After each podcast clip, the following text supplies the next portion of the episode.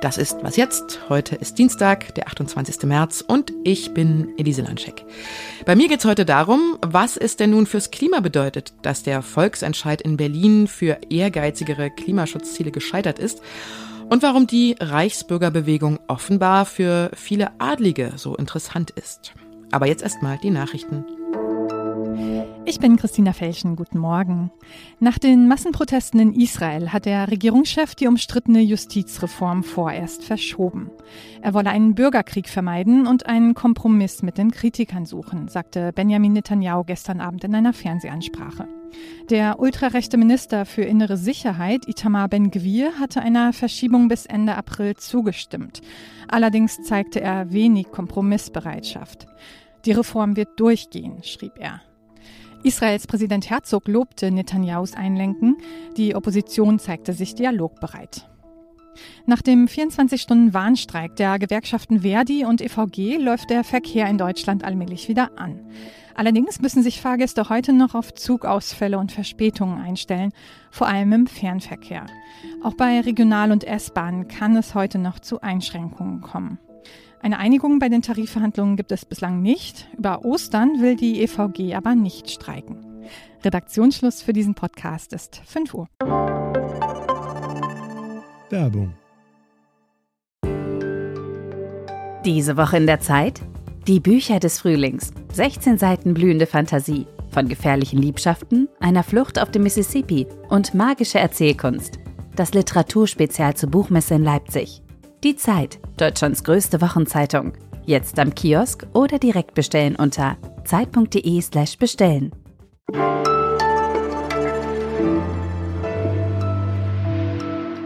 Der Volksentscheid für ein klimaneutrales Berlin schon im Jahr 2030 ist ja bekanntlich gescheitert.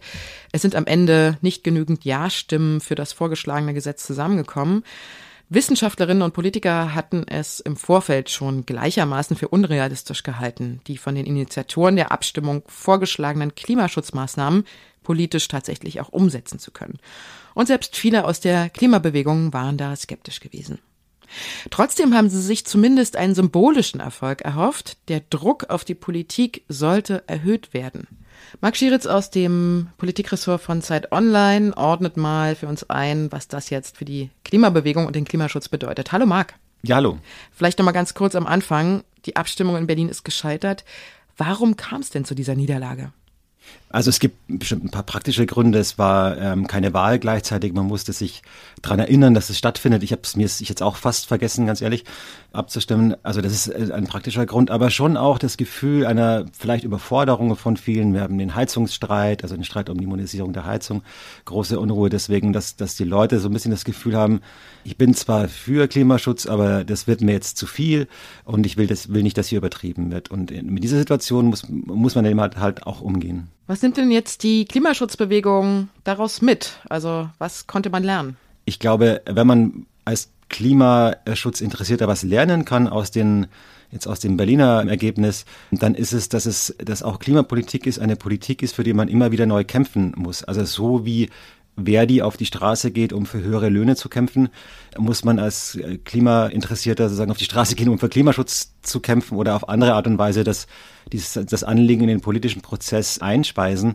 Politik ist ja immer das Abwägen von verschiedenen Interessen. Es gibt äh, Lobbyisten der Autoindustrie, es gibt Lobbyisten der Windenergie sozusagen und, und was ein Politiker macht, ist ein bisschen auch immer sozusagen diese Dinge abzuwägen und da muss eben die Klimabewegung auch einfach eine Stimme sein, die, die sich in den, in den, in den Prozess einbringt, aber ähm, was eben nicht funktioniert, ist zu sagen, na, wir haben das doch mal vereinbart. Es steht doch, auf dem, steht doch im Gesetz, ist doch ein internationaler Vertrag. Wie gesagt, da gibt's eben viele und ähm, die meisten davon werden nicht eingehalten. Jetzt kritisieren ja viele Umweltschutzverbände, dass die Bundesregierung auch die im Bundesklimaschutzgesetz bereits festgelegten Ziele nicht einhält. Der BUND hatte die Bundesregierung sogar verklagt, weil zum Beispiel die vorgeschriebene Reduzierung von Treibhausgasen im Bereich Verkehr und Gebäude nicht eingehalten wird. Heißt das also, man kann sich auch auf solche schon bestehenden Gesetze wie das Klimaschutzgesetz gar nicht verlassen?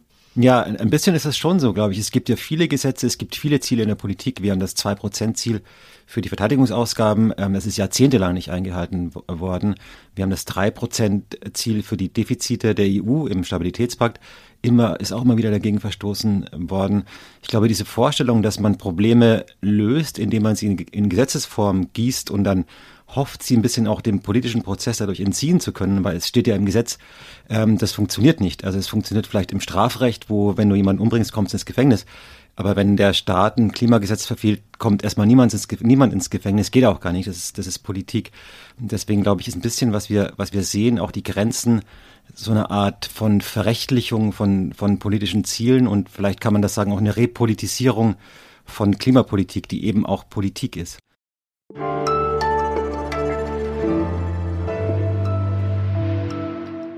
Und sonst so? Der Frühling hat offiziell schon seit einer Woche angefangen, auch wenn das bei den Wetterverantwortlichen offenbar noch nicht so ganz angekommen ist. Aber ein untrügliches Zeichen für diese neue Jahreszeit ist zumindest schon da. In den Eigenheimsiedlungen schieben die ersten noch etwas winterblassen Menschen wieder Schubkarren mit allerlei Frühblühern durch ihre Vorgärten. Einige zumindest, denn es gibt natürlich auch die Fraktion der Vorgartenhabenden, die sich denken, dass mit den ganzen Frühblühern und dem ganzen Grünzeug, das ist überhaupt nicht meine Sache. Und das Schubkarrengeschiebe geht mir zu sehr auf den Rücken. Und die haben dann deshalb ihre Vorgärten komplett mit Schotter oder Pflasterstein bedeckt. Ob man das schön findet, ist natürlich Geschmackssache, aber in vielen Bundesländern ist es auch gesetzlich nicht erlaubt, weil damit nämlich zu viel Naturfläche versiegelt wird.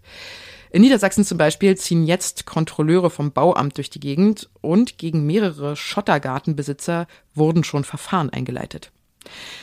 Wenn Sie sich ein Best-of dieser Gärten mal anschauen wollen, bevor sie dann ganz verschwinden, es gibt dazu eine Instagram-Seite und auch ein Fotobuch mit dem schönen Titel Gärten des Grauens, erschienen im Lübbe Verlag.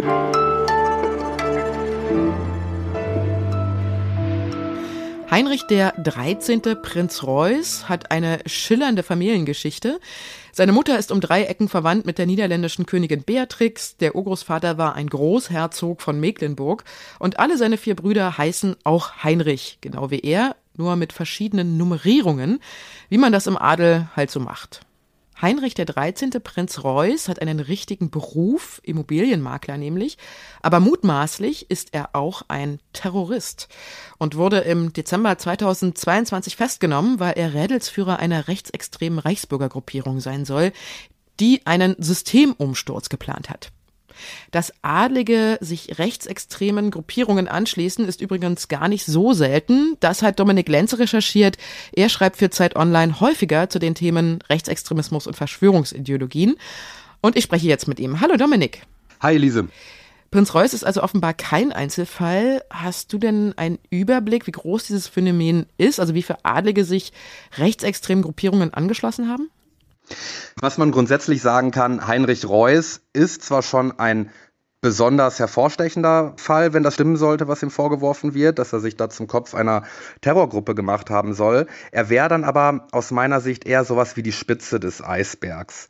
Ich habe halt ausgehend von dieser Razzia ein bisschen recherchiert. Ich fand das erstmal ähnlich kurios wie wahrscheinlich viele andere auch. Was, wie, ein Prinz äh, will den Putsch? Das äh, klingt ja irgendwie wie aus einem ganz schlechten Film.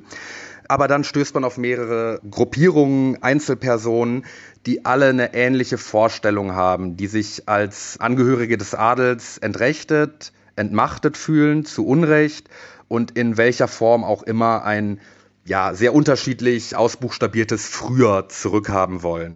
Welche Themen besetzen diese Gruppen noch? Was ist denen wichtig? Genau, also die, die, die, im Wesentlichen sind die aktiv bei Themen, wo es gegen Abtreibung, gegen homosexuellen Rechte äh, geht. Das ist das eine, was grundsätzlich aber ein verbindendes Element ist, ist so diese Restituierung von früheren Verhältnissen. Ein Beispiel wäre jetzt ein AfD-Politiker aus Brandenburg, der auch öffentlich mal gesagt hat, dass es ein Fehler war, dass der Adel 1919 seiner tatsächlichen Macht beraubt worden ist. Also das verbindende Element, was auch dann die Verbindung zu den Reichsbürgern ist, ist eben so ein Geschichtsrevisionismus und so eine Sehnsucht nach so einer alten Zeit, wo alles besser war, wo der Fürst sich noch um die braven Bürger gekümmert hat und das wird dann als bessere Alternative zur Demokratie vorgestellt. Jetzt ist es ja so, dass es seit der Weimarer Verfassung 1919 offiziell gar keinen Adel mehr geben darf in Deutschland. Es ist nur noch das Tragen der Titel erlaubt. Was denkst du, sollte die alte Debatte mal wiederbelebt werden, dass man vielleicht auch diese irreführenden Titel abschafft? Naja, also man darf nicht vergessen, die allermeisten Nachkommen des Adels äh, sind ja nicht in solchen Kreisen organisiert. Wenn jetzt irgendjemand van Bonn mit Nachnamen heißt und dergleichen, weiß ich nicht, ob das was ändert. Ich persönlich finde halt in einer aufgeklärten Gesellschaft braucht man sich irgendwie keine mittelalterlichen Fantasienamen geben. Aber das würde nicht das Problem lösen. Ich glaube, das Allerwesentlichste ist, äh, so öde das klingt, halt eben ja eine gute politische Bildung, wo man auch deutlich macht, dass diese Zeit von früher, nach der man sich sehnt, die war für die meisten Leute nicht gut. Das ist ja keine gute Sache, wenn es da einen Fürsten gibt, der über irgendwie sein Ländle herrscht und alle müssen dem folgen man sollte einfach in der politischen Bildung ernst nehmen, dass es diese monarchistischen Vorstellungen gibt in manchen Kreisen, so schwachsinnig sie einem auch erscheinen mögen, aber die Leute glauben da wirklich dran in Teilen. Es gibt Leute, die daran glauben und das auf dem Schirm haben in der politischen Bildung bringt wahrscheinlich mehr als eine Namensdebatte. Ich danke dir, Dominik. Ja, danke dir. Die Morgenfolge ist jetzt damit zu Ende. Wenn Sie noch nicht genug von Was jetzt haben, dann hören Sie doch auch unser Update mit meinem Kollegen Fabian Scheler heute. Unsere Mailadresse lautet wasjetzt.zeit.de. Sie kennen sie vielleicht schon. Ich wünsche Ihnen einen sehr schönen Tag. Ihre Elise Landscheck. So, ich habe jetzt gemerkt, dass gar nicht das richtige Mikro eingeschaltet war. Also darf ich nochmal schön von vorne anfangen.